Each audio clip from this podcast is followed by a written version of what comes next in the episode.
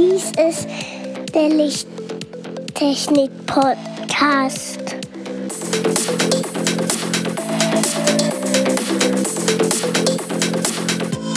Das beste Licht für deinen Bedarf.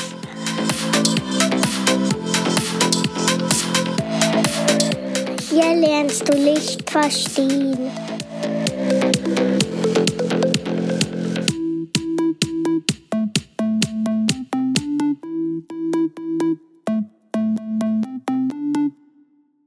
Willkommen zum Lichttechnik-Podcast Folge 54. Heute mit dem Thema einfache Augen. Hallo Andreas. Hallo Markus. Und hallo Katja. Hallo lieber Zuhörer. Hallo Mika. Hallo Mika.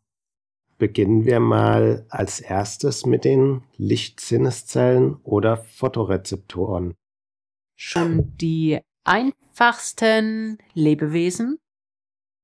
Einzeller wie das Geißeltierchen, das jeder glaubt früher mal im Biologieunterricht behandelt hat, hatten eine Art Fotorezeptor, mit dem sie bestimmen konnten, aus welcher Richtung das Licht einfällt. Können. Und haben es nach wie vor.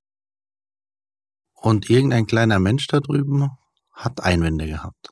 Ja, Jo. dieser kleine Mensch kämpft und wehrt sich gerade gegen das Einschlafen.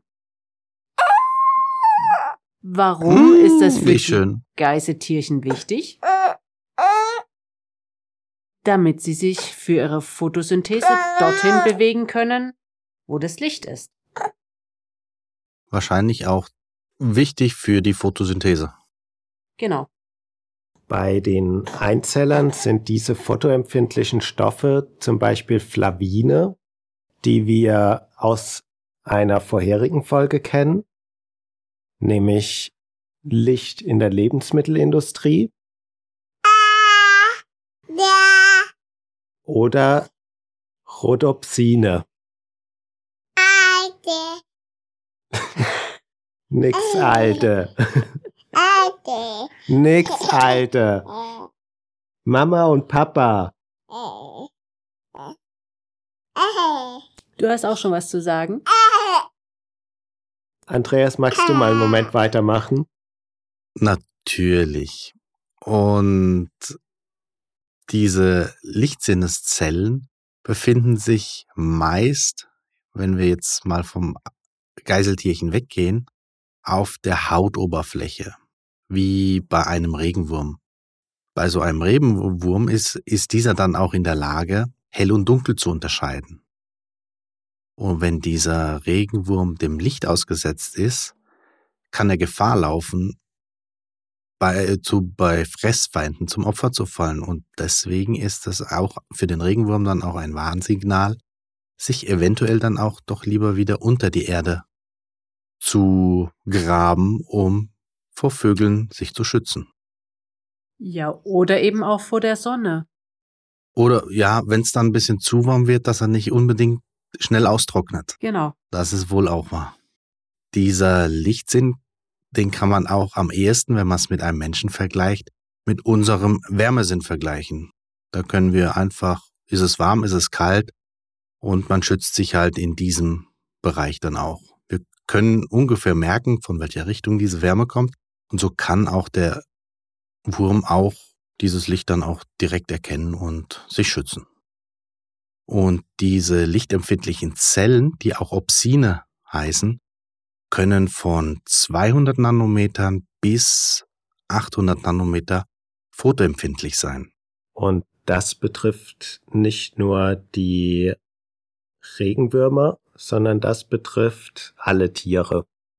Und jetzt nochmal für jemanden wie mich, der sich nicht so gut auskennt, das heißt 200 bis 800 Nanometer. Ich glaube, 800 Nanometer ist ziemlich rotes Licht. Ist Infrarot, Infrarot, ist genau. außerhalb des sichtbaren Bereichs und 200 Nanometer ist kurzwelliges UV-Licht, auch außerhalb des für den Menschen sichtbaren Bereiches. 600 Nanometer Bereich ist schon beachtlich. Beeindruckend. Können nicht alle Tiere. Ja, das kann nicht ein, Ja, das kann aber auch nicht trotzdem. nur eine Zelle, das ja. sind dann das sind verschiedene verschiedene, Zellen. genau. Also es gibt da welche, die 200 bis 300 Nanometer empfindlich sind, dann welche vielleicht im 400 Nanometer Bereich, 600 Nanometer Bereich. Nee, so die Zellen haben sich auf ist es nicht. Es gibt kurzwellig, mittelwellig und langwellig. Ja, aber ich kann mir schon vorstellen, dass spezielle Zellen halt bei einigen Tieren in anderen Wellenlängenbereichen dann empfindlicher sind wie bei anderen Tieren. Korrekt. Wie bei uns, wir sehen ja nichts im UV-Bereich und da gibt es andere Tiere, die sehen da hervorragend. Wie zum Beispiel Vögel oder Bienen. Die nächste Evolutionsstufe nach so einem Fotorezeptor wäre ein Flachauge. Und Flachaugen besitzen wenige Photorezeptoren, aber diese gesammelt an einer Stelle. Im Allgemeinen werden diese als Ocellus bezeichnet. Der Name kommt daher, da dieser Augentyp überhaupt noch keine Art von Grube besitzt. Diese Flachaugen können nur hell und dunkel unterscheiden und damit allerdings die Richtung des Lichtes beziehungsweise des Schattens. Das wird wiederum durch eine Anordnung der Sinneszellen und Pigmentzellen realisiert. Ein Bild ist hierbei nicht erkennbar, aber es ist möglich, dass das Tier bei plötzlicher Lichtänderung eine Gefahr erkennt und sich gegebenenfalls schützen kann. Und eigentlich ist ja dann der einzige Unterschied oder die einzige Weiterentwicklung zu den vorher genannten Photorezeptorzellen des Geiseltierchens, wo sie eben die Zellen einzeln auf eine größere Fläche verteilt sind, dass ich sie jetzt hier dann konzentriert habe auf einer Stelle. Dass mehrere gesammelt sind, genau. Genau. Die nächste Evolutionsstufe wäre ein Pigmentbecherauge und hierbei sind die Photorezeptoren in einer Vertiefung angeordnet. Genau. Das heißt also, jetzt habe ich meine Sinneszellen nicht mehr nur auf einer flachen Fläche, sondern habe sie eben in einer Grube, also etwas geschützt. Man könnte auch sagen, oder es gibt auch Aussagen, dass das diese Form das Basismodell der Linsenaugen ist. Und dadurch, dass die Sinneszellen jetzt in einem Becher angeordnet sind, kann das Tier etwas besser einschätzen, aus welcher Richtung denn das Licht einfällt. Allerdings wird dadurch aber auch natürlich das Sehfeld verkleinert. Das heißt, ich habe einen weiteren Vorteil, habe aber auch einen anderen Nachteil. Wo finde ich dieses Pigmentbecherauge? Das ist eben bei eher einfachen Lebewesen zu finden wie Lanzettfischen, Strudelwürmern und Plattwürmern. Die Photorezeptoren sind in einem mit Licht undurchlässigen Pigmenten gefüllten Becher angebracht und richten sich auf die lichtabgewandte Seite oder sind angeordnet auf der lichtabgewandten Seite. Ich habe davor noch eine kleine Öffnung, also oben der, der Becher, die Becheröffnung, ist klar, habe ich ja eine kleinere Öffnung als äh, bei einem flachen Auge, wo sozusagen von überall her die Strahlen einfallen können und somit kann die Richtung des Lichtes und dessen Helligkeit bestimmt werden. In so einem Pigmentbecherauge sind etwa 20 bis 30 dieser Sinneszellen zusammengefasst in einer bogenförmigen oder halbkreisförmigen Linie. Die Weiterentwicklung von so einem Pigmentbecherauge wäre dann so ein Gruben- oder Napfauge. Im Gegensatz zum Pigmentbecherauge sind hier die in der Grube angeordneten Photorezeptoren auf die lichtzugewandte Seite und sind daher auch empfindlicher.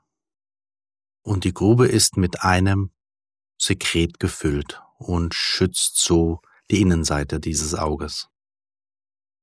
Bei dieser Anordnung der Sinneszellen ist zusätzlich zum Hell-Dunkel-Sehen auch ein viel besseres Richtungssehen möglich.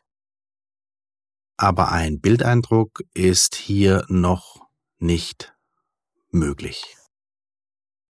Wenn man jetzt diese beiden Augenformen miteinander vergleicht und dann die Evolutionsstufen weiter fortsetzt, würde das menschliche bzw. das Wirbeltierauge eher in Richtung des Pigmentbecherauges sein und das Gruben Napf- oder Blasenauge wäre in der Weiterentwicklung dann zum Beispiel das Auge von manchen Fischarten. Und zwar haben auch wir Menschen die fotoempfindlichen Zäpfchen und Stäbchen auf der lichtabgewandten Seite. Manche Fische haben die Fotorezeptoren auf der lichtzugewandten Seite. Und wenn wir jetzt die Evolution weiter fortsetzen von dem Gruben- bzw. Blasen- oder Napfauge, wäre die nächste Stufe das Lochauge.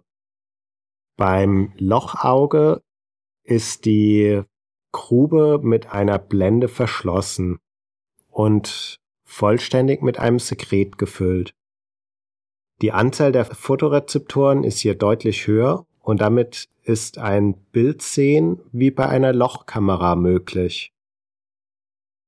Das heißt, bei einer offenen Blende ist das Bild hell und unscharf und bei einer weit geschlossenen Blende ist das Bild dunkel, aber scharf. Ebenfalls kann hier grob die Entfernung erkannt werden. Solche Lochaugen findet man zum Beispiel beim Nautilus.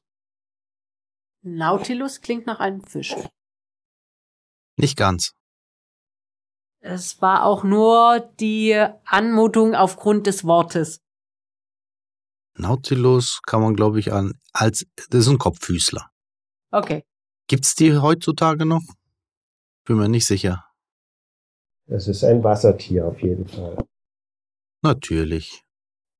Alles, was unter Wasser ist, heißt Nautilus. okay, also es ist kein Fisch, aber ein Wassertier. Und damit wären wir mit der heutigen Folge durch. Oder? Nautilus, Gattung, Tiergattung aus der Familie der Perlboote. Okay.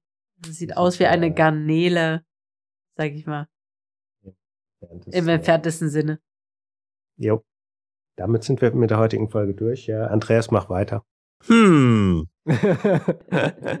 Und wenn dir die Folge gefallen hat, dann hinterlasse uns doch eine Nachricht unter lichttechnik-podcast.gmx.de oder schreibe uns etwas auf LinkedIn oder Xing.